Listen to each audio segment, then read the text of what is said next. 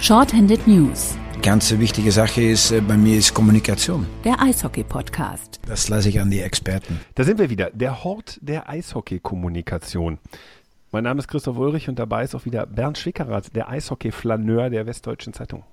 Ja, einen wunderschönen guten Abend, guten Morgen, guten Tag, wann immer ihr uns hört.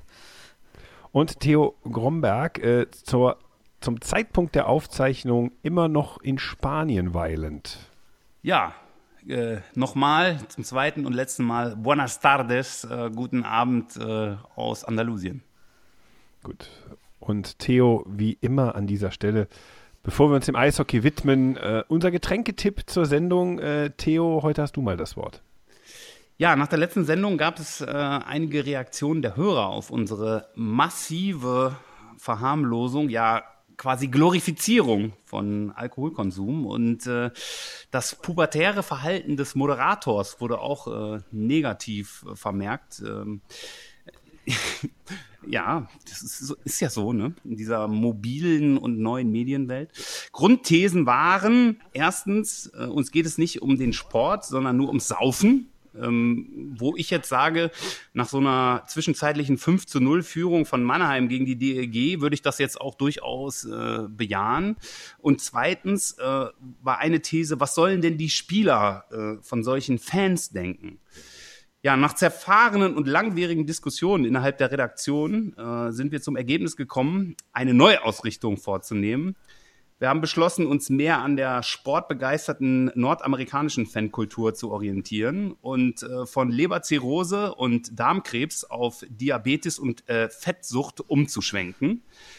Bei einem Blick in das gemeine NHL-Rund sehen wir spielbezogene 3-Liter-Becher mit Zucker-Wochenrationen und dauerkauende äh, dauerkauende Käse-Nacho-Ultras, äh, die allerdings erst äh, beim nächsten Fight meistens wach werden, während sich die Spieler schwerste Schädel-Hirnverletzungen zufügen, die in der jüngsten Vergangenheit nicht selten im Selbstmord endeten. Äh, man denkt da an Derek Bogart. Und von dem ganzen äh, positiven äh, Kokainkonsum äh, wollen wir gar nicht erst anfangen zu reden. Und deswegen haben wir gesagt, so eine Schwarz-Weiß-Sicht ist eigentlich was Positives, die uns da ent, äh, entgegengeflogen ist. Da schließen wir uns doch ganz an. Äh, das ist einfach, so ein Weltbild zu transportieren. Deswegen jetzt, Boys, ähm, was habt ihr heute an Softdrinks und äh, Junkfood im Angebot? Ja, ich kann gleich mal beginnen. Äh, ich habe von mir die zweieinhalb Liter Packung Dr. Pepper. Die schmeckt extrem lecker, also da kann man sich schon mal zwei Liter reinziehen. Zu essen habe ich erst einen Chili Cheese Dog, also das heißt ein Hotdog mit dick Chili Soße drauf und dann auch mal Käse ab in den Ofen, wird überbacken, hat keine Kalorien, ist ein ziemliches Gesundheitsessen. Und äh, zwischenbei, äh, äh zwischendurch gibt's hier noch so ein Kilo Popcorn. Ja, ich habe, äh, weil ich ja aussehe wie ein Schotte mit meinen roten Haaren, äh, habe ich Fritteuse angeworfen, habe mir einen Schokoriegel frittiert. Ähm, nicht nur einen, die liegen ein paar. Die kann man nicht, wenn man auf ein Stäbchen macht, kann man die so nach und nach hapsen. Ähm, und ähm, ich habe mir, ich, sorry, das, das geht nicht ohne Bier. Ich bin ein pubertärer Bierliebhaber. Ich habe mich aber so ein bisschen angepasst. Ich habe so einen Winterbock von Grolsch, äh, der schmeckt wie äh, Spezi. Ähm, nicht ganz so gut, ähm, aber er heißt Winterbock und er schützt gegen die ewige Kälte des Winters Peters, die uns ja bald droht. Ja, der Hockey-Nickname von äh, Christoph Ulrich ist übrigens Unbreakable Winer, äh, um das nachzuschieben jetzt. Ähm, ich habe im Angebot ein Fanta Limon, also ist jetzt auch keine Werbung, ähm, wir haben hier nur 8,5 Gramm Zucker, also da lachten Amerikaner drüber, irgendwie auf 100 Milliliter, das ist ja lächerlich. Und ich habe, ähm, um ein bisschen die Arterien zu weitern, habe ich Chips äh, mit 100 Prozent Olivenöl im Angebot. Also lasst uns die Spiele beginnen. Ernsthaft Olivenöl? Ja, Olivenöl. Ich dachte, ich pack was Gesundes da rein, weil das ist doch gut für die Arterien, Olivenöl, oder? ja, aber dann ist das doch sinnlos, was du da treibst. Egal, lass uns anfangen. Gibt viel zu besprechen. Die DEG hatte seit der letzten Sendung drei Spiele. Ähm, sagen wir so, äh, in Mannheim ein 5 zu 4 sieht auf dem Papier erstmal gut aus als Niederlage, wenn man sich denkt, gut knapp verloren bei so einer Truppe. Ja, man hat aber zwischenzeitlich, Theo, du hast es erwähnt, äh, relativ schnell 0 zu 5 hinten gelegen. Dann äh, in Wolfsburg die übliche ähm, ja, puzzelige Niederlage 0 zu 3, wieder kein Tor geschossen. Und äh, dann am Sonntagabend äh, gegen Bremerhaven, Spiel ein bisschen rumgedreht, 4 zu 0 gewonnen. Ähm, ja, Licht und Schatten könnte man jetzt sagen. Aber äh, so ganz zufrieden klingt diese Runde hier sicher nicht. Ähm, fangen wir doch vielleicht mal mit dem Mannheim-Spiel an. Ähm, ich war persönlich so ein bisschen frohen Mutes. Viele Verletzte in Mannheim. Äh, es lief zu Hause nicht so gut. Und dann legt Mannheim erstmal so vor, 5 zu 0. Äh, Bernd, wie hast du das gesehen? Äh, wie überraschend war dieser schnelle Rückstand für dich? Vor allem dieser hohe schnelle Rückstand. Der war total überraschend, weil ich war ja vor Ort und habe äh, natürlich vorher auch im Presseraum mit den Mannheimer Journalisten gesprochen und die waren überhaupt nicht euphorisch. Sie waren eher so, oh Gott, äh, naja, schon ganz gut, dass Düsseldorf hier auftaucht. Die DEG ist ja nun auch nicht gerade ein Meisterschaftskandidat, aber was die Adler hier im Verhältnis dazu, was sie so für Kohle haben und was sie für einen Anspruch haben, was sie für einen Kader haben, äh, im Verhältnis dazu ist das natürlich eine ganz schwache Saison, die die bisher spielen. Und es muss man sagen, die haben ein paar Verletzte, definitiv, aber ein so ein Kader muss. Ja, ein paar, ein paar, ein paar, da ja, muss man schon sagen, sind schon ein paar mehr. Das, das ist 5, 6 sein aber trotzdem, so ein Kader muss das auffangen können. Da sind immer noch diverse ehemalige NHL-Spieler drin, diverse Nationalspieler oder ehemalige und äh, das ist auf jeden Fall ein Kader, der trotzdem ein paar Spiele gewinnen kann. Wie sie auch, wie er auch dann gegen die DEG gezeigt hat, weil äh, das erste Drittel war, glaube ich, wirklich das Schwächste, was ich diese Saison von der DEG gesehen habe. Das, da waren wirklich Verteidigungsgeschichten, wo, äh, na, sagen wir so, ein Mannheimer hat außen an der Bande die Scheibe und ein anderer Mannheimer steht dann direkt vorm Tor, um halt den Pass entgegenzunehmen. Und dann denkst du natürlich, da steht ein, vielleicht sogar zwei Düsseldorfer direkt bei dem, direkt den weg, spielt einen Puck weg. Ähm, es gibt so ein Foto, das hat dann auf Twitter die Runde gemacht. Da ist ein Mannheimer vor dem Düsseldorfer Tor und du könntest, wenn du jetzt einen Zirkel hättest, könntest du, sagen wir mal, einen Radius von locker drei Metern ziehen. Da ist niemand. Der steht komplett alleine. Komischerweise kriegt er einen Pass und schießt den Puck ins Tor. Und äh, so Aktionen gab es halt in den ersten 24 Minuten jetzt nicht übertrieben, bestimmt achtmal. Und fünf sind halt davon reingegangen, weil es auch sonstige Katastrophenfehler gab. Und ja, ähm, naja, da war das Spiel eigentlich schon tot und du hast gedacht, ja, äh, schön, jetzt kriegst du hier 10, 11, 12 und fährst wieder nach Hause. Und dann auf einmal hast du aber gesehen, warum Mannheim aktuell so schlecht äh, dasteht. Weil die nämlich auch nicht gefestigt sind. Und dann hat die DEG auf einmal irgendwie umgeschaltet, wie auch immer. Kann sein, dass es daran lag, dass Niederberger ins Tor kam und es so einen Impuls gab, obwohl es ja direkt nach dem Torwartwechsel trotzdem noch das 5-0 gab. Ähm, ja, irgendwie sind dann aber aufgewacht durch dieses Tor von Boyle und auf einmal spielt nur noch eine Mannschaft in die andere Richtung. Also es war wirklich ein Spiegelbild, es war unglaublich. Und vier Tore gemacht, im normalen Tag würde sowas reichen zum Sieg. Wenn du natürlich vorher 35 Minuten oder 25 Minuten überhaupt nicht mitgespielt hast, dann brauchst du dich halt nicht wundern, dass du das Spiel verlierst. Ne? Du hast angesprochen, Matthias Niederberger ist wieder reingekommen. Ähm, das ist so insofern eine Überraschung. Klar rechnet man damit, dass bei 0 zu 5 dann irgendwann der Ersatztorwart reinspringt zu diesem Zeitpunkt. Äh, Dan Beckeler ging runter vom Eis. Ähm, nur da sieht man die Kommunikationspolitik ähm, mit Matthias Niederberger rechnest du erstmal nicht, weil da wird irgendeine Verletzung angesagt, die ewig dauert und dann steht er auf einmal wieder im Tor. Ähm, gut, ob das so clever ist, äh, weil wie gesagt, ich war selber erstmal überrascht, dass er überhaupt wieder dabei ist. Nachdem ich ihn am Vortag beim Training wieder gesehen habe, war mir irgendwie klar, der muss wieder fit sein.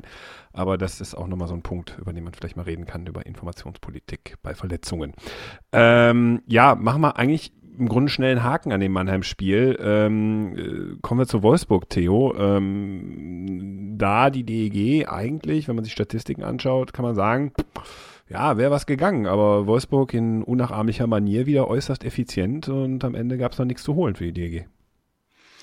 Naja, es ist, ähm, ich muss, bevor ich zu Wolfsburg komme, ganz kurz ähm, zu Mannheim nachtragen. Für mich auch so eine Schlüsselszene, gerade was ähm, Bernd beschrieben hat, äh, beschrieben hat, war für mich zum Beispiel in der ersten Unterzahl, ähm, wie Novak in der Bandenrundung ähm, versucht, äh, dann den Puck zu klären, ähm, den auch erobert, aber es nicht schafft, ähm, den, den Puck rauszubringen. Und ähm, da kannst du jetzt auch wieder, jetzt äh, kommt wieder die Lieblingsphrase, den Bogen spannen zu Wolfsburg. Das sind so Geschichten, wenn du ähm, dann äh, in Überzahl bist, in der ersten Situation und dir dann sowas passiert, äh, wie vor dem Tor, dass dir dann der, der, der Puck so abspringt, dem, dem Ebner und ähm, der Höhenleitner, den er eben nur noch so reindrücken muss. Das, das sind dann auch die Schlüsselszenen. Also ich, ich, ich glaube ganz klar, ähm, das war kein überragendes Spiel, was die DEG da geboten hat. Es war vielleicht deutlich besser in, in einigen Ansätzen, auch in dem ersten Powerplay, ähm, deutlich besser als in Mannheim. Aber ähm, das sind die entscheidenden Szenen und das sind diese Geschichten, die wir jetzt auch schon seit Wochen durchkauen, diese Standardgeschichten, die einfach besser laufen müssen. Und da musst du einfach auch präsent sein und da musst du dann auch liefern. Und ähm, das darf dir einfach dann in dem Moment nicht passieren. Und ich glaube, dass danach ähm, die Wolfsburger das relativ äh, sicher runtergespielt haben. Was besser gelaufen ist, ist ähm, das, äh, das Bully-Spiel, also das Anspiel in der Offensivzone, da muss man sagen, das fand ich übrigens sehr positiv. Ich muss was Positives über Mike Pilgrims sagen. Ähm, er hat äh, äh, nach dem Mannheim-Spiel äh, gesagt, dass das ein Fehler war und dass man das verbessern muss. Und das hat er auch wirklich in den Medien gesagt. Also das war für mich völlig neu, dass er dann auch irgendwas sagt zum Spiel, was auch technisch und strategisch irgendwie einen Wert hat. Ähm, man hat das gesehen, dass bei vielen, äh, viele Gegentore äh, sind daraus entstanden, dass man äh, in, in Mannheim jetzt, dass man in der offensiven Zone wirklich das Bulli verloren hat und daraus äh, dann direkt Tore entstanden sind.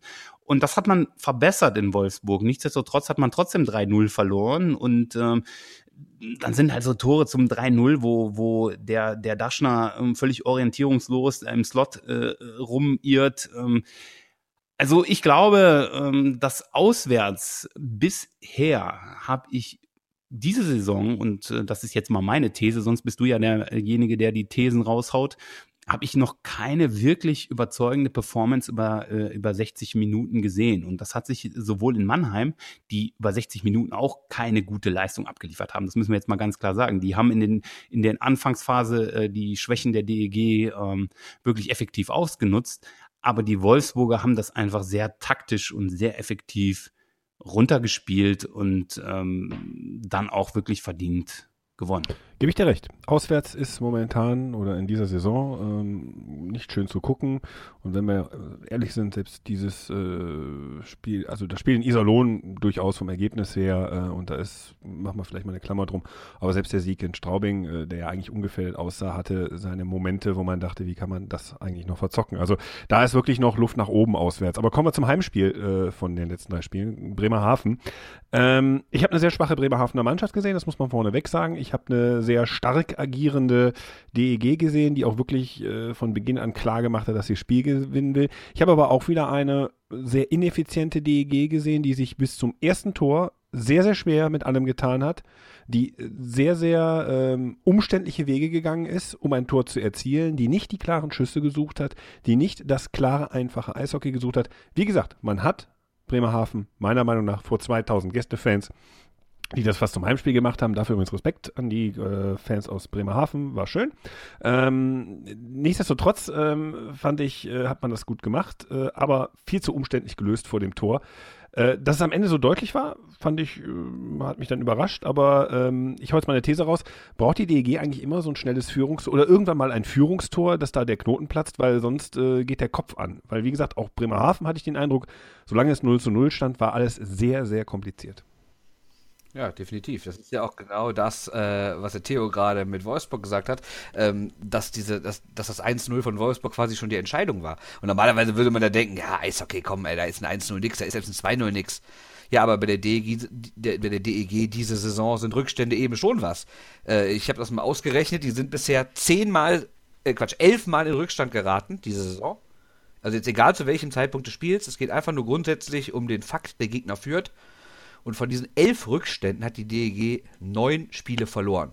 Einmal noch einen Punkt geholt und einmal nur gewonnen. Das war das erste Heimspiel gegen Bremerhaven. 3 zu 2 nach 0 zu 2. Und da lief ja auch über 50 Minuten fast gar nichts. Also muss man ganz klar sagen, obwohl ja immer behauptet wird, ja, die Mannschaft hat Charakter und, und wir haben die besonders ausgewählt, weil, also die, also die neuen Spieler jetzt, weil die Charakter haben sollen. Das mag ja grundsätzlich sein, aber der Charakter ist auf jeden Fall nicht dafür da, aktuell um Spiele umzubiegen, weil ich weiß nicht, ob die irgendwie nervös werden, ob die dann irgendwie zu viel schießen, weil wenn man grundsätzlich sieht, hat die DG extrem viele Schüsse, weit über 50 pro Spiel. Das heißt, äh, fast jede Minute, mal grob gesagt, schießt die DG aufs Tor. Und das ist ja eigentlich nicht normal.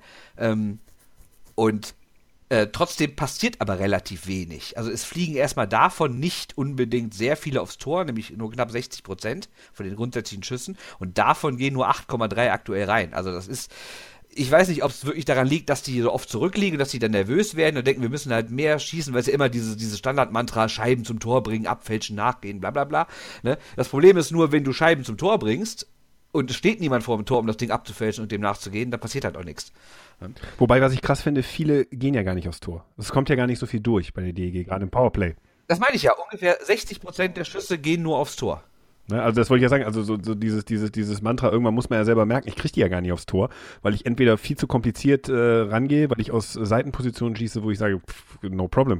Ähm, also, also es ist alles, äh, trotz dieser Verkrampfung finde ich das alles sehr, sehr beliebig, was dann passiert. Also da ist äh, kein klarer Abschluss. Ne? Man kann sich ja auch trotzdem in eine Position spielen, aus der man einen gefährlichen Schuss absetzen kann, der muss auch nicht immer zwingend reingehen. Übrigens, äh, was ich nach der 1-0-Führung gegen Bremerhaven fand, da funktionierte das. Ich möchte gar nicht, ich habe es nicht gezählt, aber wir hatten relativ viele äh, Pfostenschüsse gesehen. Wir haben relativ äh, viele äh, Schüsse aufs Tor gesehen, wo man sagt, ja gut, der war jetzt mal klar, der kann auch irgendwie mal reingehen. Ne? Also auf einmal ging das. Also das ist, das, das ist für mich schon ein Psychoaspekt. Ja, aber äh, da muss man auch ganz klar sagen, ähm, und ähm, das könnte man jetzt auch äh, statistisch äh, nochmal analysieren. Ähm, bei allen Mannschaften, die dieses äh, Defensiv-Eishockey spielen, gegen die die DEG gespielt hat, ähm, haben sie dann nur verloren, wenn die so einen Lucky Punch ge äh, gesetzt haben. Also muss man jetzt in, äh, in, in Schwenningen zum Beispiel, wo, wo, wo wir uns äh, dran erinnern, wo, wo Schwenningen ein Drittel überhaupt nicht stattgefunden hat, wo man halt drei, vier Tore hätte schießen müssen und dann natürlich ähm, unglücklich Torwart äh, und so weiter. Ne? Wir erinnern uns, dann kam die große Torwartdiskussion auf.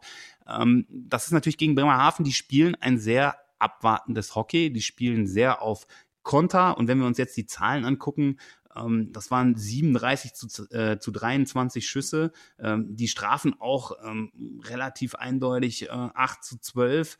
Ähm, also das Ding ist, wenn du das jetzt wieder hochrechnest und dann äh, siehst, du warst neun äh, Minuten zwölf in Überzahl und schießt nur ein Powerplay-Tor. Das ist einfach für mich zu wenig. Ähm, du musst aus den Standardsituationen, du hast, klar, du hast mit dem Shutout ähm, den Niederberger belohnt, der eine große Leistung, zu dem kommen wir ja gleich noch, ähm, der eine große Leistung da gebracht hat, der auch wieder präsent ist. Aber auf der anderen Seite ist, wenn du die nackten Zahlen siehst, Eishockey ist ein Sport, der auch über die Standards entschieden wird. Und da musst du dann auch mal mehr nachsetzen und sagen, da musst du auch mal ein zweites äh, Überzahltor schießen, wenn du, wenn du fast zehn Minuten in Überzahl bist. Also das ist, ist eindeutig zu wenig. Trotzdem man hat einen souveränen Sieg eingefahren. Ich will das jetzt gar nicht schmälern. Nur äh, man muss das ja auch immer perspektivisch sehen. Wir reden von Woche zu Woche und wir gucken immer, wir haben nach dem Nürnberg-Spiel gesagt, was ist der Sieg wert? Wir haben gesehen, da gab es in, in, in Mannheim äh, nichts zu holen, in, in, in Wolfsburg nichts zu holen. So, jetzt gucken wir mal wieder, was, was bringt uns die, ähm, die Heim, de, de, der Heimsieg jetzt gegen, äh, äh gegen Bremerhaven? Ja, da können wir dann auch wieder nächsten äh, Montag drüber reden. Das ist das Ding. Die Konstanz fehlt völlig. Komplett. Ja? Powerplay ist ein Thema, was du angesprochen hast. Das sollten wir vielleicht mal statistisch bewerten. Das machen wir gerade. Da läuft gerade eine schöne Recherche und eine schöne Rechnung, die ein bisschen aufwendiger ist. Werden wir euch in den nächsten Wochen irgendwann mal präsentieren. Ähm, Matthias Niederberger hast du angesprochen, Theo. Ähm, Bernd, ähm, du hast schon so ein bisschen durchblicken lassen. Äh, das ist so ein bisschen dein Top bei der DEG im Moment. Ja, das war für mich ähm, total überraschend erstmal, dass er so stark wiederkommt und vor allen Dingen war es auch total wichtig, weil ähm, klar, du hast, äh, also bevor Dan Beckeler kam, hat die DG irgendwie 3,6 Gegentore pro Spiel und ich meine, beide Torhüter hatten echt ein paar schwache Phasen. Ne? Also es wird ja nicht umsonst mittlerweile gesagt, äh, schieß irgendwie hoch auf die Schulter und das Ding ist drin. Ne? Und ähm, naja, also sowohl Timo Herden als auch Matthias Niederberger hatten wirklich keine, hatten wirklich einen schwachen Saisonstart, muss man sagen. Herden hatte nur 83 und Niederberger nur 89 Prozent, aber haben wir ja schon mal analysiert. So, dann kam Beckerler und der war ja am Anfang überragend. In den ersten fünf Spielen kein einziges Mal mehr als zwei Gegentore, außer in Köln, hat irgendwie 93 Prozent gehalten, hat wichtige Dinger festgehalten. Gegen Nürnberg das 2-0, zu den ersten Shutout der Saison. Du hast gesagt, so, jetzt hast du endlich einen Torwart, den es auch gebraucht hat, der natürlich auch nicht nur äh, für sich gut ist, sondern auch die seine Vorderleute einfach besser macht, weil die sich vielleicht mehr trauen, weil die mehr irgendwie Vertrauen haben in den Mann hinter sich. Und dann auf einmal siehst du Beckeler in Mannheim und denkst dir, was ist das denn? Lässt alles prallen, zwei Dinger kann er auch halten, obwohl er, wie eben gesagt, sehr alleine gelassen wurde, muss man trotzdem sagen, dass er in Mannheim echt schwach gespielt hat. Wie vier Gegentore bei zwölf Schüssen, dann ist er raus, kommt gegen Wolfsburg rein. Gönnt sich jetzt keinen richtigen Bock, das will ich nicht sagen, aber richtig souverän sieht er irgendwie bei keinem der Tore aus. Und ähm, Außer beim zweiten, sagen wir mal, weil er einfach nichts sieht und das Ding perfekt in den Winkel geschlänzt ist. Aber sonst, äh, naja, gut. Dann denkst du dir auch so, ne? Jetzt hat er irgendwie, das waren ja nur 16 Schüsse der, Wolfs, äh, der Wolfsburger. Dann denkst du dir auch so, ja, der vorher so super souveräne Mann kriegt innerhalb von, äh, kriegt innerhalb von 28 Schüssen irgendwie sieben Tore rein. Dann denkst du auch so, naja, muss auch nicht sein. Jetzt sollte mal wieder Niederberger die Chance kriegen. Dann kriegt er die und nutzt die wirklich. In Mannheim war er extrem gut, nur ein Tor kassiert, obwohl Mannheim noch dicke Konterchancen hatte. Und jetzt äh, am Sonntag war er natürlich wirklich überragend. Ne? Am Anfang hat er nicht viel zu tun gehabt, dann hat er zweimal Glück gehabt mit Pfosten und Lattenschüssen. In, übrigens natürlich bei Düsseldorfer Überzahl, aber das äh, passt ja nur zum anderen Thema. Und dann am Ende hat er wirklich richtig gut gehalten und dann hat man, hat man ihm, finde ich, den Shutout auch gegönnt. Ne? Fand ich auch. Hat mir gefallen, wirkte viel souveräner, ähm, ein ganz anderer Matthias Niederberger, als wir ihn zu Beginn der Saison und in weiten Teilen der vergangenen Saison gesehen haben. Ja, machen wir mal einen Sack zu bei den drei Spielen. Ähm, wenn wir jetzt auf die Tabelle gucken, die DEG ist immer noch Zwölfter. Ähm, der Eindruck war so ein bisschen nach dem Nürnberg-Spiel, kann ich vielleicht gleich noch ein paar Sätze zu sagen, dass so, ja, jetzt ist der Knoten geplatzt, dann hast du zwei Niederlagen, hast den Sieg gegen Bremerhaven in der Tabelle, hat sich nicht wirklich viel getan. Klar, es ist alles noch sehr eng, da kann man relativ gut noch springen mit zwei Siegen. Aber so ein bisschen verharrt die DEG da so jenseits der Playoff-Plätze. Ähm, meint ihr, das kann man sich so äh, auf Dauer erlauben, egal wie knapp das ist? Ja, ob, man sich das auf Dauer erlauben kann, das, das ist natürlich müßig. Also ähm, für mich, ähm, für mich glaube ich, ähm, es geht es vielmehr darum, dass wir wirklich inhaltlich über äh, das Spiel und das Spielsystem diskutieren. Ähm, ich glaube, wir müssen, weil, weil es wird ja immer ähm, aus Seiten der äh, Führung, der sportlichen Führung so mit Polemik äh, zurückgeschlagen. Ähm, wir müssen uns da sehr äh, faktisch aufstellen und man muss das, diese ganze Geschichte mal wirklich faktisch analysieren, was, was dort passiert. Ähm, ob sie sich das erlauben kann, keine Ahnung, bei, no, bei normalen Fans äh, äh sehr wahrscheinlich äh, nicht, weil ähm, die natürlich nur auf das nackte Ergebnis schauen ähm, und, und, und, und sagen, äh, wenn da irgendwie in den nächsten fünf, sechs Spielen nicht mal eine klare Tendenz zu erkennen ist, ähm, dass es dann auch wirklich rumort im Gebälk. Das glaube ich durchaus. Aber ähm, wenn man das analytisch betrachtet, wird ja immer gesagt, ähm, die Chancen sind da. Ne? Das ist ja dieses, diese, diese Polemik, wo ich jetzt gerade von, von spreche. Die Chancen sind da, das Überzahlspiel verbessert sich und so weiter und so fort. Ähm, Hockey ist nochmal, es ist ein einfacher Sport im Kern und ähm, man kann das auch an Statistiken ablesen. Man kann natürlich alles überanalysieren, richtig, aber ähm, ich finde, ähm, diese Polemik, die wirklich gegen, gegen Fakten äh, so ein bisschen so eine Resistenz bildet, die finde ich beängstigend. Und ähm, dieses Powerplay hat sich in Teilen vielleicht weiterentwickelt, in dem Sinne, dass eben Lewandowski äh, in dem ersten Powerplay in, äh, in, in, in Wolfsburg da unglücklich die Latte trifft und so weiter. Aber wenn wir wirklich auf die Zahlen gucken, was da, was da kreiert wird und so weiter, da finde ich das beängstigend. Das heißt, ähm, ich glaube nicht, äh, dass die DEG sich auf Dauer das leisten kann, äh, dass du, äh, dass du so, ähm, ja, von Woche zu Woche denkst. Also es muss eine langfristige Strategie dahinter stecken und man muss auch mal einen langfristigen Trend erkennen und man muss auch mal drei, vier Spiele hintereinander gewinnen können. Ansonsten glaube ich, ähm, wird es eine sehr unruhige Saison. Ich werfe mal Zahlen ein. Die so vielleicht ein bisschen was verdeutlichen. Bremerhaven ähm, steht in der Tabelle äh, immer noch zwei Punkte vor der DEG, hat 48 Tore geschossen, ähm, 53 Tore kassiert. Das sieht bei der DEG ganz genauso aus, nur eben, dass die DEG halt zwei Punkte weniger gemacht hat. Äh, die Powerplay-Quoten, ganz interessant, weil ich glaube, spielerisch zwischen Bremerhaven und Düsseldorf, wir haben jetzt zwei Spiele der beiden Mannschaften gesehen, da kann man spielerisch schon einen Unterschied machen.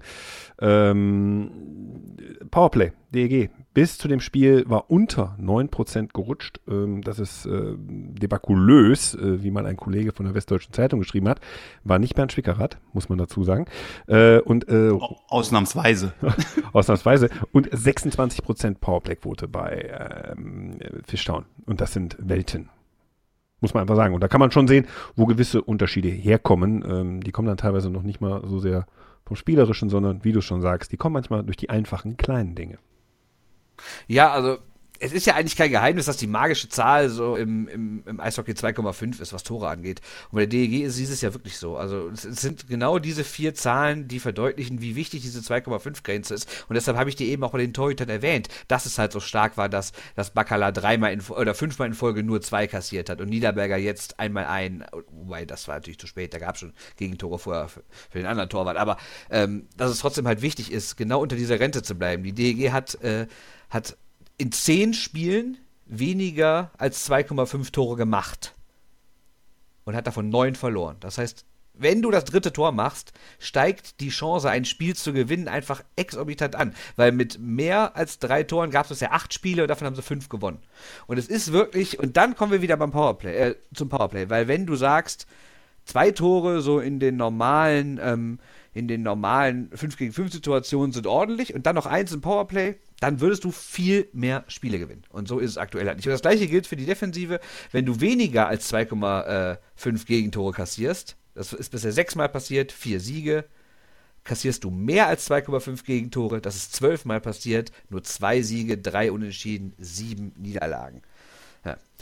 Also das sind so, so mal rein die Zahlen. Was ich aber grundsätzlich sagen wollte, ist, ähm, Natürlich ist der Trend aktuell nicht gut und natürlich muss man sagen, dass sechs glatte Sieger aus 18 Spielen einfach viel zu wenig ist. Das ist, die DEG ist eine Mannschaft, die vom Kader her, wenn man sich mal rein das Geld ansieht, ähm, ist sie eine Mannschaft, die siebte, achter werden muss. Aktuell ist sie zwölfte, also ist sie derzeit deutlich schlechter als das, was sie theoretisch sich erkaufen könnte oben vorne sind natürlich jetzt so diese Top 7 Mannschaften, wenn man Wolfsburg und Ingolstadt dazuzählen will, die natürlich nicht so viel Geld haben wie Berlin, Mannheim, Nürnberg und Köln, aber die, sagen wir mal, in der Kategorie dahinter sind. Und eigentlich kratzt an der Kategorie auch die DEG. Das heißt, es könnte mit ein bisschen mehr Leistung, als man eigentlich zeigen würde, äh, könnte man auch selbst unter den Top 6 sein. Ne? Aber die DEG ist halt genau in der gegensätzlichen Richtung unterwegs. Jetzt kann man sagen, klar, ist ein neuer Trainer, das Spielsystem ist neu, es wird viel offensiver gespielt als in der vergangenen Saison, viel direkter, viel aktiver auch.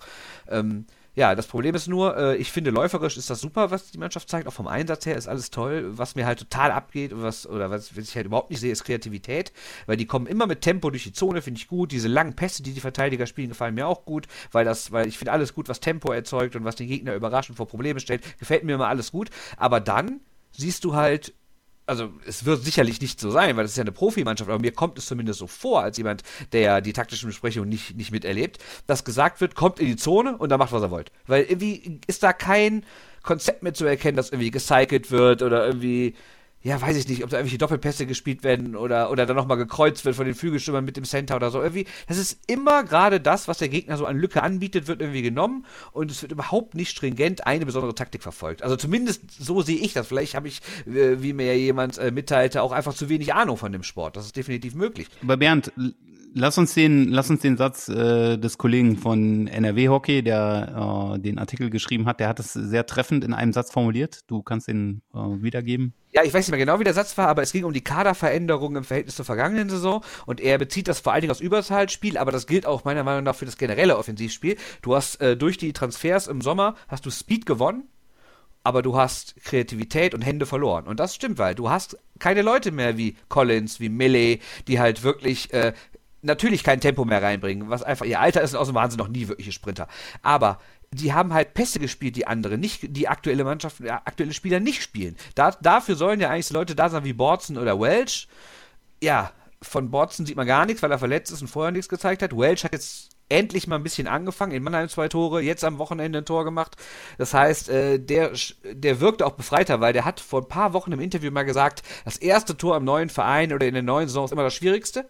Und danach läuft es eigentlich von alleine. Und jetzt hat er es ja gesagt, er hat 16 Spiele für sein erstes Tor gebraucht, aber am Spieltag 18 hat er schon drei. Ne, vielleicht ist das ja so ein bisschen die Lösung, äh, weil die ganze Scoring-Last nur noch auf Barta Kamera Dimitriev, die ja am Wochenende übrigens gesprengt wurde, spielten ja Barta äh, Kamera Mahacek, ähm, also alles auf die Schulter von dieser Top-Reihe abzulagern, ist, das, das funktioniert halt nicht, weil wenn dann dazu im Powerplay nicht getroffen wird, ist es zu wenig. Du brauchst zwei, wenn besser noch drei Reihen, die regelmäßig Tore schießen. Und du hattest lange nur eine, dann hast du aber noch Henry und Machacek in, der, in den anderen gehabt. Machacek ist jetzt hochgegangen, deswegen, ja, ja, jetzt hast du natürlich eine absolute Top-Reihe. Jetzt muss auch mal mit Boys, Welch und Henry in die Reihe mal richtig irgendwie loslegen. Und dass so ein Herr Laub oder ein Herr Strode, so gerne ich die mag, auch von ihrem Einsatz her, die dürfen auch langsam mal äh, noch das eine oder andere Tor schießen. Noch kurz eingeworfen. NRW Hockey ähm, hat einen Text veröffentlicht, Düsseldorfer EG, konstant, inkonstant. Wir werden ihn verlinken in den Kommentaren, dann könnt ihr nachvollziehen, äh, worüber der Bernd jetzt gerade geredet hat.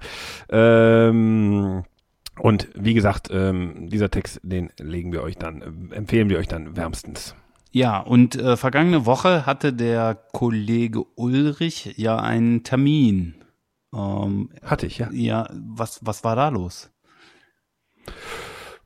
Ein gewisser Eishockeytrainer ähm, hat sich bei mir gemeldet, wollte mir seine neue Nummer mitteilen ähm, und ähm, dann haben wir so ein bisschen, chatten kann man das nicht nennen, ich habe einfach mal gefragt, du hast nicht mal Lust, wir reden immer viel über dich, lieber Mike Pellegrims, der war es nämlich, ähm, hast nicht mal Lust mit uns zu reden, wir machen mal ein Interview mit dir, ein langes, ähm, haben wir gemacht in der letzten Woche, war nach dem Nürnberg-Spiel, äh, Ihr könnt das hören. Äh, die ganzen 18 Minuten äh, gibt es bei uns im Kanal und in allen Podcatchern und viele von euch haben es schon gehört.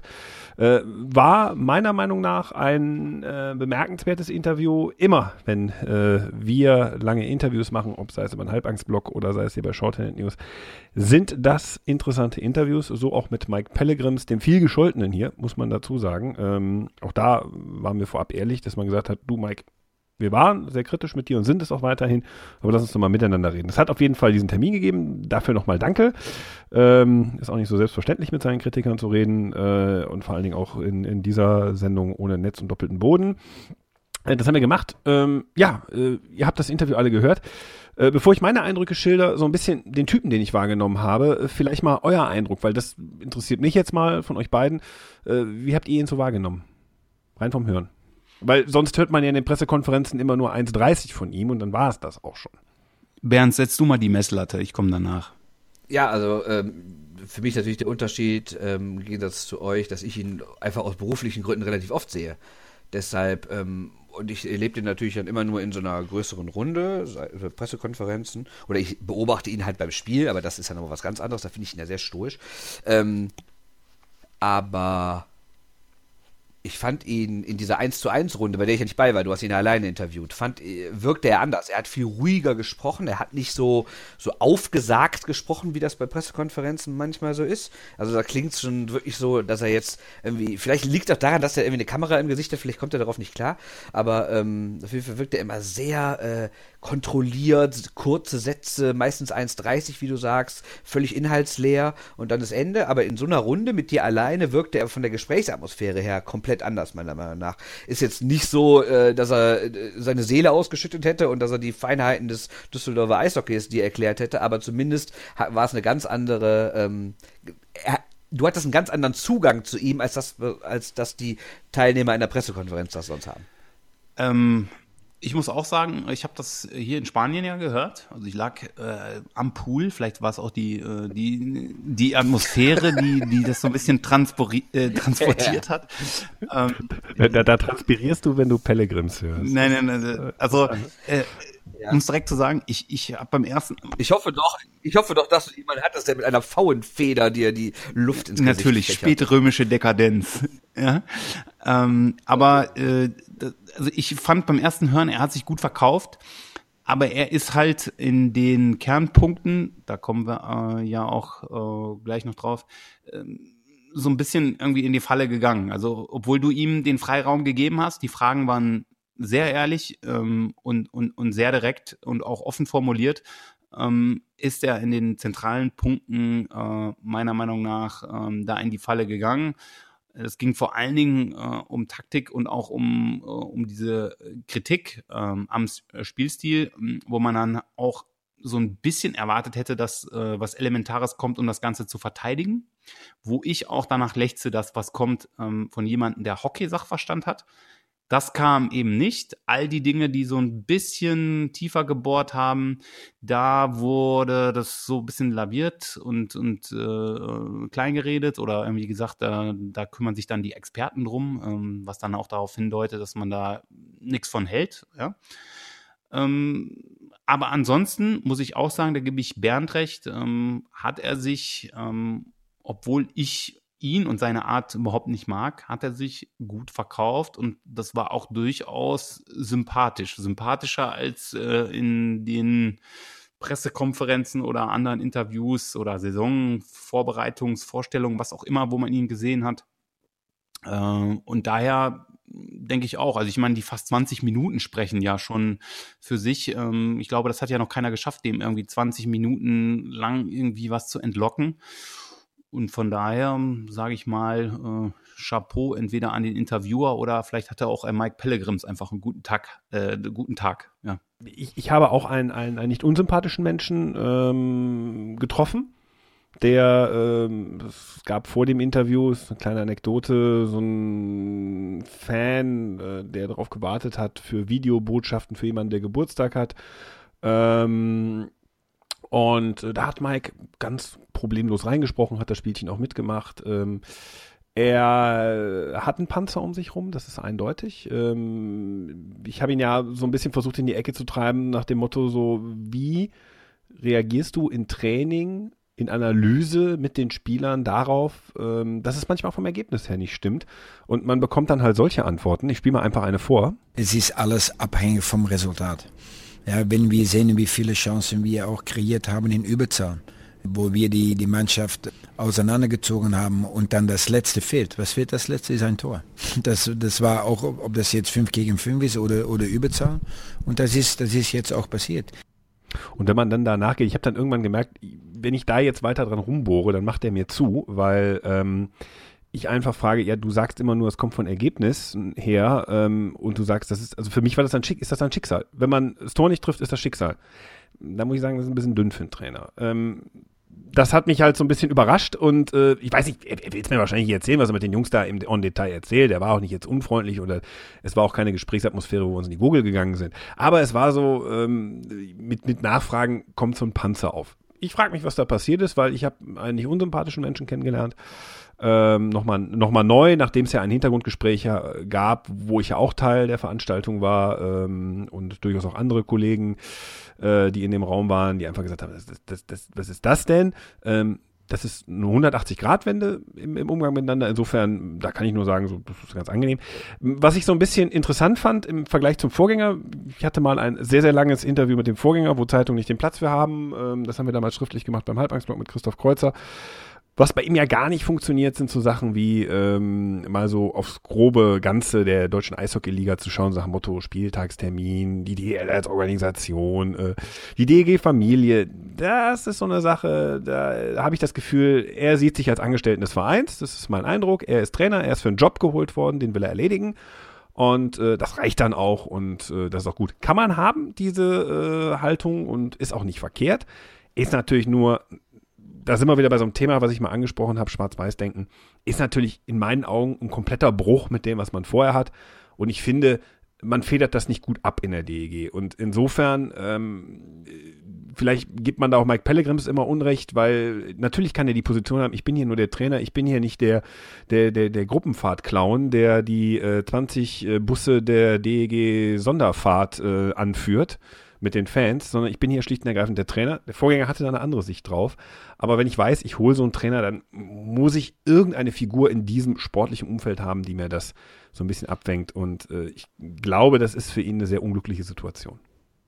Ja, aber ich, du hast jetzt das konkrete Beispiel, dass er in einem Satz sagt, wir sind äh, beim Überzahlspiel ähm, auf der, das meine ich eben, da ist er dir in die Falle gegangen. Also nur, ich sag mal so jetzt ohne irgendwie äh, dem normalen Fan irgendwas äh, zu wollen, aber ähm, vielleicht würden das viele Leute jetzt auch so subjektiv äh, unterschreiben nach dem Wochenende, würde sagen, ja, wir haben ja eine Überzahl getroffen und so weiter. Nochmal, äh, Hockey lebt, äh, es ist kein Fußball. Ja? Hockey lebt von Statistik, es lebt von klaren Dingen und man kann dieses Spiel auch wirklich gut analysieren. Und wenn er davon spricht, ähm, dass er sagt, wir sind auf dem richtigen Weg und man Statistiken hat, die ganz klar widerlegen, dass das nicht der Fall ist, dann finde ich das schon ziemlich dreist. Und ähm, ich habe jetzt was Positives gesagt. Ich habe gesagt, dass ich ihn wirklich durchaus positiv in diesem Interview empfunden habe und auch ähm, er wirklich mehr geredet hat. Aber das sind die Punkte, wo ich sage, da ist er die in die Falle gegangen. Ähm, er kann substanziell nichts beitragen dazu. Er sagt, wir sind auf dem richtigen Weg. Das ist so ein Satz wie nachts ist kälter als äh, draußen irgendwie. Das ist nichts. Und das sagt überhaupt nichts aus.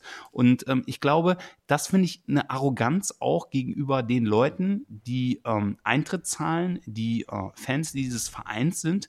Ähm, da muss ein bisschen mehr kommen. Und da muss man sich auch rechtfertigen dafür, äh, dafür, was man macht und wofür man verantwortlich ist. Man kann sich nicht nur irgendwie ein Namensschild ans Revers heften und sagen, ich bin hier der tolle Trainer, sondern man muss durchaus auch Kritiker ernst nehmen und kann die nicht nur mit so, mit so äh, drei Sätzen irgendwie abspeisen, sondern dann muss man auch begründen, warum ist man denn auf dem Also, richtigen also ich Weg? muss ja da jetzt, ich muss ja. Warum ist man auf dem richtigen Weg? Wohin führt der richtige Weg? Und woran kann man das ablesen? So, jetzt. Ich muss dir da widersprechen. Ich, ich finde das nicht arrogant, sondern ich finde das in Teilen, jetzt, jetzt, das klingt jetzt vielleicht auch böse, meine ich aber gar nicht so. Vielleicht kann er es kommunikativ nicht anders. Er kann, er, wenn du da in die Tiefe gehst, dann wirst du dran gemessen. Was hat er für Vorerfahrungen mit Journalisten, wissen wir nicht. Aber mein Eindruck war, ja, will er natürlich nicht anders, weil er da auch ein bisschen was rausjagen muss. Andererseits ist auch so, ich glaube, er kommt gar nicht in diese, in diese Tiefe des Gesprächs rein. So, und das, das, das, das würde ich ihm nie als Arroganz auslegen. Niemals. Also da würde ich, würde ich, würde ich widersprechen. Gut, dann legen wir das als dann legen wir das als irgendwas aus. Da möchte ich das auch gar nicht deuten, aber dann ist das etwas, äh, was mir suspekt erscheint. Vielleicht mal das, um es so zu formulieren.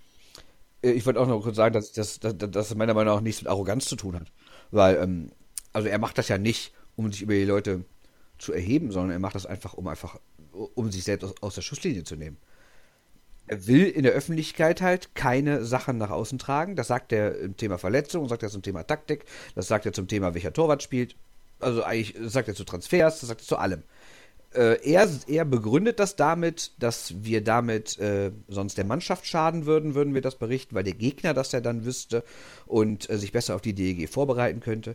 Was ich natürlich heutzutage völlig absurd finde in einem, in einem äh, Sport, äh, wo alle Videos und online sind, man sich alle Spiele angucken kann, alle Statistiken, also nicht alle, aber zumindest ein paar wichtige Statistiken sich angucken kann. Und dann gibt es auch noch Scouts, die bezahlt werden von den anderen Vereinen. Also ich finde es dazu absurd zu denken, dass irgendwelche paar kleinen Zeitungen und hier Blogs, Podcasts, was auch immer so gibt, äh, irgendwie in der Lage werden, dem Gegner was zu verraten, was der nicht eh über die DEG weiß. Also äh, halte ich das trotzdem nicht für arrogant, sondern ich halte das einfach für eine komische Einstellung, die aber jetzt jetzt nicht eine exklusive Sache von Mike Pilgrims ist, sondern die gibt es ja bei ganz vielen Vereinen, ganz vielen Sportarten. Es wird ja fast nur noch blöd rumerzählt, wer gibt schon mal wirklich substanzielle, gute Interviews nachspielen, vorspielen, sei es Trainer, sei es Spieler. Also es ist ja wirklich schon, schon mal eine absolute ähm, Ausnahme, wenn man, wenn man so einen hat, wie jetzt im Fußball Christian Streich, der dann auch noch was zu gesellschaftlichen Themen sagt, oder Thomas Tuchel oder im Eishockey vielleicht noch ein Jari Pasan, der immer ein bisschen genauer aufs Spiel eingeht. Aber sonst ist das doch wirklich. äh, Hört, hört euch doch mal Herrn Klusten in Köln an. Das ist doch eine Phrasendrescherei oder Aduono in Krefeld oder wen es da immer noch so gibt. Ne? So, grundsätzlich aber nochmal zu dem Thema, was du eben gesagt hast, dass, ähm, dass er halt sich als Angestellter des Vereins sieht. Das finde ich ja völlig in Ordnung, weil, weil bei aller Fanromantik und so, das ist einfach ein Job und das ist ein Arbeitgeber und der ist halt ein besonderer Job, der, also der ist besonders Punkt eins, weil er in der Öffentlichkeit stattfindet und Punkt zwei ist, dass es keine unbefristeten Arbeitsverträge gibt, sondern dass es eigentlich normal ist, maximal zwei Jahre irgendwo zu bleiben und dann wieder gefeuert zu werden. Ähm, deshalb finde ich das auch grundsätzlich in Ordnung, dass er jetzt nicht äh, ähm, jedes Spiel irgendwie mit den Fans, äh, weiß nicht, eine Polonaise durch, durch Stadion macht. Was mich aber daran nervt, ist, wenn man das so definiert, dann muss man das aber auch so sagen. Und dann darf man nicht sich bei der, bei der äh, ersten Pressekonferenz hinstellen und sagen, ich duze alle, ich bin der Pelle, äh, es ist für mich wie ein Nachhausekommen und ich habe ja an der Bremenstraße übernachtet, bla bla bla. Also wenn ich die Emotionskarte und die DEG-Familienkarte spiele, dann musst du auch danach so reagieren und das nicht nur in den ersten drei Wochen irgendwie sagen, um den Leuten zu gefallen, weil du weißt, dass der vorherige Trainer den Verein wirklich gelebt hat. Gut, äh, mach mal einen Haken hinter das Thema Mike Pellegrims. Wir kommen zu einer anderen schlimmen Zahl, ähm, wo wir jetzt, glaube ich, keine Konzepte entwerfen können, äh, äh, wie man es besser macht. Ähm, und Theo Gromberg wieder mit einer DIN A4-Seite für eine Ligenreform äh, wedelt, äh, die dann 30 Minuten lang vorgetragen wird. Ähm, nein, ähm, wir reden Elite Prospect, ähm, eine sehr, sehr veritable, wenn nicht die veritabelste äh, Statistikseite, die wir alle nutzen, wenn wir irgendwelche Sachen nachschlagen wollen, bei der wir irgendwo mal landen. Die haben in Wenn der, die DEG wieder irgendeinen verpflichtet hat, den keine Sau kennt. Und für Verträge sehr, sehr interessant, weil es die einzige Seite ist, auf denen äh, schön aufgelistet ist, welcher Spieler wie lange Vertrag hat hintereinander. Das ist immer ganz gut. Ja, und die haben mal erhoben, was ist so mit den Kontingentspielern in den einzelnen Ligen, haben sich auch multinationale Ligen den Besonderheiten äh, angepasst, haben geguckt, also zum Beispiel die EBL in Österreich, da sind ja noch ein paar andere äh, Landsmannschaften mit in der Liga, zum Beispiel Ungarn oder äh, Kroatien. Und ähm, haben also die, die Prozentquote äh, von Kontingentspielern, also Foreigners per League haben sie es genannt, haben ein Bild in die sozialen Netzwerke gestellt und ich glaube, dieses Bild hat allen mal so ziemlich die Augen geöffnet. Ähm, ja, Nummer eins, die äh, britische Liga, die hat 65,1 Prozent äh, Spieler, die nicht aus Großbritannien sind. Ist für eine Kirmesliga eigentlich auch egal, die bei der Nationalmannschaft auch, glaube ich, keine hohen Ambitionen äh, pflegt äh, und die äh, so ja, so ein bisschen vom Event und noch so ein bisschen so nach guckt, das kann ich so aus den USA noch holen. Kein Problem. Aber Platz zwei, 46 Prozent die deutsche Eishockey-Liga. Und ich gebe euch direkt mal einen Vergleich, äh, so Ligen, wo dann der deutsche Eishockey-Funktionär sagt, da will ich hin. Äh, die NLA, wie sie hier noch genannt wird, die Nationalliga A, also die Schweizer Liga, ähm, 23,7 Prozent. Äh, in der SHL in, in Schweden auch 23,7. In der Extraliga in äh, der Slowakei 24,9. Die Extraliga in Tschechien, ähm, die hat ein bisschen mehr Geld, 17,9. Ähm, und das kannst du so weiterspielen über alle Ligen. Selbst in Dänemark äh, 27,5. Ja, wer geht da hin? Keine Sache. Ähm, ich suche euch noch eben Finnland raus und jetzt wird es richtig absurd. 2,7 Prozent in der zweiten Liga und 12,7 in der ersten Liga. Was sagt uns das über die deutsche Eishockey-Liga? Ich glaube, sie hat ein Problem. Was, was, na, was, was, was soll uns das, was soll uns das sagen? Also ich, ich denke, in den Ländern, äh, die wir jetzt angesprochen haben, die eine sehr niedrige, äh, niedrige äh, Rate haben, ist es einfach so, ähm, dass der Fußball nicht äh, exorbitant dominant ist oder zumindest maximal gleich auf mit, mit Hockey ist. Ähm, dann kommt es dazu, dass es ähm, klassische ähm, Wintersportnationen sind, ähm, wo eben halt auch ein Klima herrscht, wo Kids äh, im, im Winter wirklich auf dem zugefrorenen Weiher skaten können und so weiter. In Dänemark. Dann kommt aber auch dazu, dass es ja, natürlich. Dänemark hat natürlich auch einen, einen, Winter, Winter ja, natürlich. Ähm, ja, mag sein, dass er jetzt nicht mehr so stramm ist. Jetzt kommst du früher, Schwimmen. Ich war lange in äh, Tschechien. Ver- ich glaube, da gibt es auch keine zugefrorenen Seen mehr. Mm, Ja, aber das Ding ist, Tschechien hat eine andere Tradition. Ne? Tschechien hat eine andere Tradition. Erstens durch die früher mal zugefrorenen Winter äh, vor dem Klimawandel und natürlich ähm, durch die Zeit äh, im, im, um, im Ostblock, ähm, dass es so war, ähm, dieses Land ist ja, wenn du, wenn du jetzt äh, guckst auf die IHF äh, gemeldeten Spieler, hat prozentual äh, die, die Tschechen haben mehr Spieler als Russland. Also wenn du das auf die Gesamtbevölkerung äh, äh, beziehst, haben die Tschechen mehr Spieler, die gemeldet sind im offiziellen Spielbetrieb, als die Russen. So und ähm, Was die Größe, das war, es muss ja widersprechen, was die Größe der, der Anzahl der Spieler angeht, in der Relation zur Bevölkerung ist das richtig. Aber deine Begründung ist natürlich, im Hintergrund schrie schon einer, was? Ähm, das überlasse ich auch gleich dir, das Bernd. stimmt nicht. Ich gucke gleich nach auf der IHF-Seite. Ich kann dir, ich kann dir das gleich. Nein, nein, nein, nein, es ging nur die Begründung mit den zugefrorenen Seen. Ich weiß nicht, ob die IHF äh, zugefrorene Seen erhebt. Nein, nein, ich, ich wollte, ich wollte eigentlich was anderes über die zugefrorenen Seen und diese Wintersportnationen sagen. Und das hatte der Bernd eigentlich, und der Bernd würde in dem Punkt, wenn ich jetzt äh, das weiter ausführe, glaube ich, damit konform gehen. Ist es so, äh, ein Sport muss letztendlich leben äh, von, von Kindesalter bis spät an. Das heißt, Kids müssen ein Trikot tragen, die müssen irgendwo im Wendehammer zocken oder du musst zumindest Inline-Plätze haben oder sonst wie. Ähm, ein Sport muss präsent, sein. Und ähm, in der Schweiz ist der präsent. Ähm, der ist medial präsent einfach. Ähm, der ist äh, im Alltagsleben präsent. Die Leute leben diesen Sport. Die diskutieren in der Kneipe über diesen Sport und so weiter. Das kriegen Kinder mit. na, so lebt das. Und das ist in Tschechien ähnlich. Ähm, das ist in, in Finnland oder in Schweden genauso. Und ähm, das ist das Problem, äh, was wir haben und was auch all diese BWL-Funktionäre, die in der DEL viele tolle Ideen haben, nicht begreifen wollen, ist, du musst natürlich Leute in der Breite für diesen Sport begeistern. Du musst Leute haben, die diesen Sport leben und die irgendwie auch so einen Spielzug mal nachvollziehen können, der da passiert. Und nicht nur dahin gehen sagen, das ist jetzt der super Event, äh, da gehen wir jetzt mal zwei, dreimal hin, sondern die diesen Sport auch leben. Und das ist ein großes Problem, wo immer nur diese Eventhascherei betrieben wird und die Entwicklung der Schweizer Liga ist darüber, wenn man die jetzt als so diese Vorbildliga in, in äh, Europa sieht, ist darüber gekommen, neben dem Kapital, was natürlich ne, in der Schweiz vorhanden ist, ist es auch so, dass es einfach dort ein Potenzial gibt, was gleich aufsteht mit, mit dem Fußball. Und das ist in Deutschland komplett anders. Wir haben Fußball, Fußball, Fußball und danach kommt halt äh, nichts. So. Ne? Ja, bitte, Boys, ihr dürft gerne drauf einhauen. Ja, also für mich gibt es da, das hört sich jetzt total blöd an, äh, aber es gibt eigentlich genau zwei Gründe dafür. Und das liegt nicht an der deutschen Eishockeyliga an sich, sondern es liegt einfach am, am Deutschen Eishockeybund vor allen Dingen, also am Verband und es liegt vor allen Dingen auch, wie du völlig richtig sagst, an der Kultur und Historie. Es gibt zwei Indikatoren, die du brauchst, um, um so eine Quote senken zu wollen. Also wir reden ja immer noch über die Kontingentspielerquote.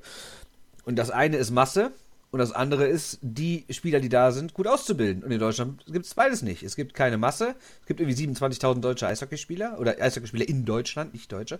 Und äh, die werden auch noch katastrophal ausgebildet. Also, das heißt ja immer, äh, also teilweise machen es immer noch Eltern in den untersten in den untersten Altersklassen und wenn man sich mit Leuten unterhält, die in der Jugendarbeit tätig sind, die sagen immer, das Wichtigste ist eigentlich, eigentlich müssten wir die besten Trainer, die wir haben, in die jüngste Altersklasse stecken. Weil was die Kinder da nicht mehr lernen, lernen die später auch nicht mehr. Und, oder zumindest schlechter. Klar, und dann hast du natürlich bezahlte Trainer in fast allen DNL-Standorten. Das ist auch richtig so. Aber du hast überhaupt keine ordentlichen Trainer in den unteren. Also ohne jetzt irgendwie den Leuten da irgendwie ne, zu sagen, ihr, ihr seid alle blöd oder so toll, dass ihr es macht, weil es ja auch viel Aufwand ist und viele Ehrenamtler, gerade bei kleineren Vereinen. Also jetzt nicht falsch verstehen. Aber die meisten sind halt nicht auf neuestem internationalen Stand ausgebildet und bringen den Kindern deswegen halt auch nicht das bei, was man beibringen muss. Und dann fehlt noch als zweites Ding die Masse. Weil selbst wenn du äh, relativ viel schlechte Leute hast, wenn du die Masse hast, kommen immer ein paar gute durch, ein paar Talente. Aber du verlierst ja schon drei Viertel der Talente, äh, weil die erst gar nicht sich zum Eishockey entscheiden. Aus den genannten Gründen, die wir auch früher schon mal hatten, dass es so teuer ist, dass es nicht so viele Eishallen gibt, dass es nicht in der Kultur so verankert ist. Ne? Das, das ist halt genau das.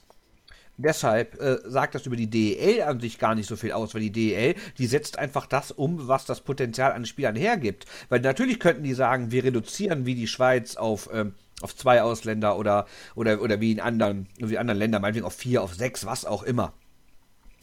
Aber, äh, naja, wenn halt das Potenzial nicht da ist, wenn nicht genug Spieler da sind, die das Niveau haben, dann kannst du halt auch nicht äh, die, die von außen das Niveau mitbringen, irgendwie noch weiter beschränken. Und solange die Qualität nicht da ist, solange brauchst du auch, wie gesagt, diese äh, Ausländerstellen, die aktuell die es gibt. Neun dürfen spielen, elf dürfen im Kader sein. Solange wirst du die auch nicht äh, reduzieren können.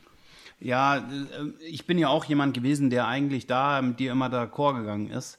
Ähm, da hast du vollkommen recht, eigentlich. Ähm, auf der anderen Seite ähm, sag ich äh, ganz klar, ähm, dass ich mittlerweile so ein Umdenken bei mir eingestellt hat, weil das Ding ist, ähm, gucken wir jetzt mal auf das, auf das Spiel ähm, Mannheim von der DEG. Sehen wir den Moritz Seiler mit 16 Jahren, der dann auch aus der Not da irgendwie reingeworfen wurde als Verteidiger. Klar hat er nichts anderes gemacht, als den Puck hinten rauszuspielen und so weiter. Scheiß drauf, hat er gut gemacht.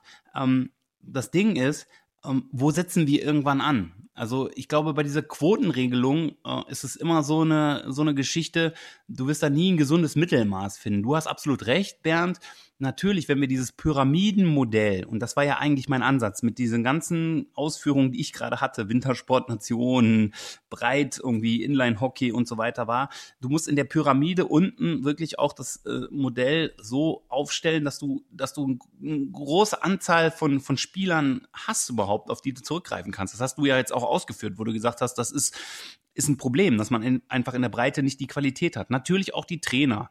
Ähm, da wird ja gearbeitet beim DB. Da muss ich ganz klar sagen, da bin ich auch einer der schärfsten Kritiker, aber da sehe ich durchaus, was natürlich immer entscheidet am Ende ist das Geld. Ne? Du musst natürlich auch, um Trainer dann zu beschäftigen, äh, ein gewisses Geld haben.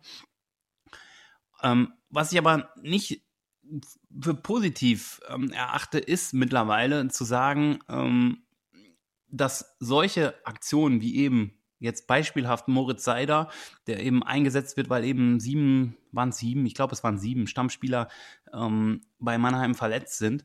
Ähm, das ist dann auch so ein Ding, was aus der Not einfach geboren wird. Und ähm, dann sage ich ganz einfach, okay, dann sind das halt drei, vier Jahre äh, Durststrecke. Ähm, und dann muss man aber sagen, dann setzen wir die äh, Stellen um zwei, drei runter. Damit hat die Schweiz auch irgendwann angefangen, auch wenn Hockey da einen anderen Stellenwert hat, auch wenn die Eishallenzahl und so weiter, das ist komplett was anderes. Alles, alles okay, ja. Ähm, aber äh, die haben damit auch irgendwann angefangen und du musst ja irgendwann diesen Schritt wagen und sagen, okay, jetzt fangen wir mal an damit. Äh, wenn ich jetzt schon wieder sehe, dieser Swiss Eishockey, äh, den es gibt, wo die ganzen Spieler, äh, Nationalspieler und andere Spieler in ihre Heimatvereine, wo die groß geworden sind, gehen und mit den Kids trainieren und so weiter. Solche Dinge, wo, wo gibt's die denn eigentlich ähm, beim DEB? Wann, ich meine, man muss das Rad doch nicht neu erfinden. Wann, wann machen die solche Dinge? Also ich glaube, ähm, der Mittelweg muss sein, ähm, das ist richtig, was du sagst, dass man wirklich die Qualität verbessert in der Ausbildung. Auf der anderen Seite muss man dann auch den Spielern die Möglichkeit geben, sich wirklich auch präsentieren zu können. Und junge Spieler machen Fehler und ähm, da musst du sie auch wirklich irgendwann mal fordern. Also ganz klar, sehe ich so. Ne? Ja, aber genau wie du auch richtig sagst, ist, das passiert doch nur, wenn die Not da ist. Erinner dich an die DEG, die Strodel, Preib, Preibisch, Fischbuch und so rausgebracht hat. Ist nur passiert, weil die Metro ausgestiegen war, die DEG kein Geld mehr hatte, sich keine Leute mehr von außen leisten konnte und deswegen Leute aus der eigenen äh, DNL hochgezogen hat. Jetzt in Mannheim, wie du richtig sagst, Seiler, auch wird nur eingesetzt, weil es viele Verletzte gibt. Sonst wäre er niemals eingesetzt worden. Und normalerweise muss man auch leider sagen, es ist auch richtig so, die Leute nicht einzusetzen, weil die einfach nicht bereit sind. Du hast hast hier meiner Meinung nach ein Problem, dass du zu früh aus der Jugend rauskommst. In Nordamerika, die OHL, die bekannteste große Juniorenliga, da spielen die Leute mit 21 und ich glaube, es gibt sogar so eine Overage-Kiste, dass man mit 22 theoretisch dann noch spielen kann. Hier bist du irgendwie mit 19 raus aus der DNL. Und dann, wenn du dann äh, irgendwie und dann sollst du direkt irgendwie bei den Erwachsenen mitspielen. Klar gibt es Ausnahmetalente, die können das, weil die dann auch körperlich vielleicht immer einen Schuss gemacht haben. Aber andere, die vielleicht erst so mit 21, 22 nochmal körperlich so richtig zulegen, die haben einfach keine Chance. Dann sind die zwei Jahre weg und dann kommen die auch nicht mehr wieder. Die meisten jedenfalls. Guck mal, wie hier Lukas Laub abgefeiert wird, der sicherlich ein ganz guter Eishockeyspieler ist, aber der wird auch, glaube ich, ähm, nicht mehr MVP der NHL werden. Ne? Also bleiben wir mal locker. Die DNL, guckt euch die mal an die hat doch wirklich auch an Niveau verloren. Wen seht ihr denn bitte von der aktuellen DEG-Mannschaft aus der DNL, der es schaffen kann? Also ich sehe da, also mit ganz, ganz viel Wohlwollen, aber wirklich mit ganz viel Wohlwollen, sehe ich hier, äh, sehe ich den Verteidiger Geithner, glaube ich. Ähm, der ist einer, der es eventuell schaffen könnte. Ansonsten ist da echt tote Hose, finde ich. Wenn man, wenn, wenn man das vergleicht mit, mit, mit der Generation um Fischbuch zum Beispiel, das waren, da, war, da hat die DL ein dermaßen höheres Niveau gehabt und so ein Typ wie Fischbuch ist uns da richtig aufgefallen, weil er in einer Saison irgendwie mehr als 50 Punkte gemacht hat und in manchen Spielen drei Tore und so was. Der ist ja davongezogen, von, von, von, von Tor zu Tor einfach losgezogen. Sowas sehe ich aktuell überhaupt nicht und deshalb weiß ich nicht, ob es wirklich so sinnvoll ist, zu fordern, dass mehr Jugendspieler in die DL können. Ich finde, da muss eine Zwischenstufe werden. Ja, ich glaube, ich glaube, ich glaube, wir, ich glaube, wir, wir wiederholen jetzt stopp, Themen. Stopp, ein Satz noch, ein Satz noch, ein Satz noch. Nee, wir wiederholen nicht die Themen. Das Problem ist, glaube ich, das, was, was, was, wo wir uns einig sind, ist, dass das Gesamtkonzept fehlt. Es gibt zwar diese Powerplay 26 Geschichte, aber auf der anderen Seite im Jugendbereich ist es doch so, dass wir eigentlich äh, eine vernünftige Farmteam-Regelung wirklich auch brauchen und äh, das ist immer, das wechselt jedes Jahr, dann ist eine Kooperation da, dann dies und jetzt ist das Förderlizenzmodell wieder und und so weiter und so fort. Das ist, glaube ich, auch das, dass du letztendlich keine Kette hast, wo du äh, jugendliche Spieler wirklich langfristig dann auch ausbilden kannst. Und entweder kommt dann sowas, dass ein 16-Jähriger halt ins kalte Wasser geworfen wird, ähm, wo du sagst, normalerweise braucht er eben noch ein paar Jahre äh, Oberliga oder eben äh, DNL oder dann auch DL2. Ähm, das ist das Problem und das ist alles so willkürlich und ich glaube, in dem Punkt ähm, muss mehr passieren. Aber da das eben alles eigenständige Ligen sind und es eigen, eigenständig verwaltet ist, wird's das wird's das in der Form, wie wir uns das wünschen, sicher nicht geben. Also wo Nordamerika eben ein Vorbild wäre, theoretisch, ganz klar. Ja, und weißt du, warum es auch nicht geben wird? Weil's, weil mittlerweile so viele Investoren in der Liga sind, die halt, un, die halt relativ viel Geld investieren und deren Ziel ist, jedes Jahr als deutscher Meister zu werden. Es gibt doch überhaupt kein Team, was mal sagt, so, wir stellen hier mal einen drei, vier oder sogar fünf Jahresplan auf, mit der eigenen Jugend, mit einer Art Farmteam. So, da haben wir jetzt irgendwie einen starken Jahrgang in der U17, davon ziehen wir jetzt vier Leute hoch, die gehen dann ins Farmteam, kommen in drei Jahren zurück, bla bla bla. Irgendwie so ein Plan. Kenne ich von keinem Verein, weil es immer nur um das aktuelle Jahr geht, weil es da, weil immer nur hochgerüstet wird. Nürnberg holt jetzt wieder einen aus der NHL, Köln holt einen Torwart aus der NHL, äh, Mannheim holt wieder irgendwas. Also alle verpflichten nur noch ständig nach, reagieren auf Verletzte, reagieren auf Formkrisen, was auch immer. Aber keiner sagt irgendwie mal, ich investiere langfristig was. Mannheim hat zum Beispiel so eine starke Jugendarbeit. Fast jedes Jahr werden die Jungadler deutscher Meister. Und wer hat denn bitte in den letzten zehn Jahren das aus der Mannheimer Jugend in die Mannheimer erste Mannschaft geschafft? Das ist doch lächerlich, die Quote davon. Und solange sich das nicht ändert, wird, äh, also solange die, diese grundsätzliche Kultur, dieses, wir wollen immer dieses Jahr jetzt Meister werden, solange sich die Kultur nicht ändert und das nicht mehr langfristig gedacht wird, da kann der Verband noch 30 WMs ausrichten und fünf Jugendtrainer einstellen und drei Maßnahmen machen und vier Powerplay 26 Konzepte schreiben, da tut sich gar nichts. Dann lassen wir es mal so stehen. Ja, das war der Shorthanded News Podcast für diese Woche. Ähm, ich äh, sage Danke nach Spanien. Nächste Woche dann wieder im wunderbaren Düsseldorf äh, im Regen. Theo Gromberg. Ja. Vielen Dank. Gute Nacht zusammen. Und Bernd Schwickerath. Ich wünsche auch eine geruhsame Nacht oder einen guten Morgen. Man weiß ja nicht, wann ihr es hört. Auf jeden Fall wünsche ich euch alles, alles Gute. Shorthanded News. Der Eishockey-Podcast.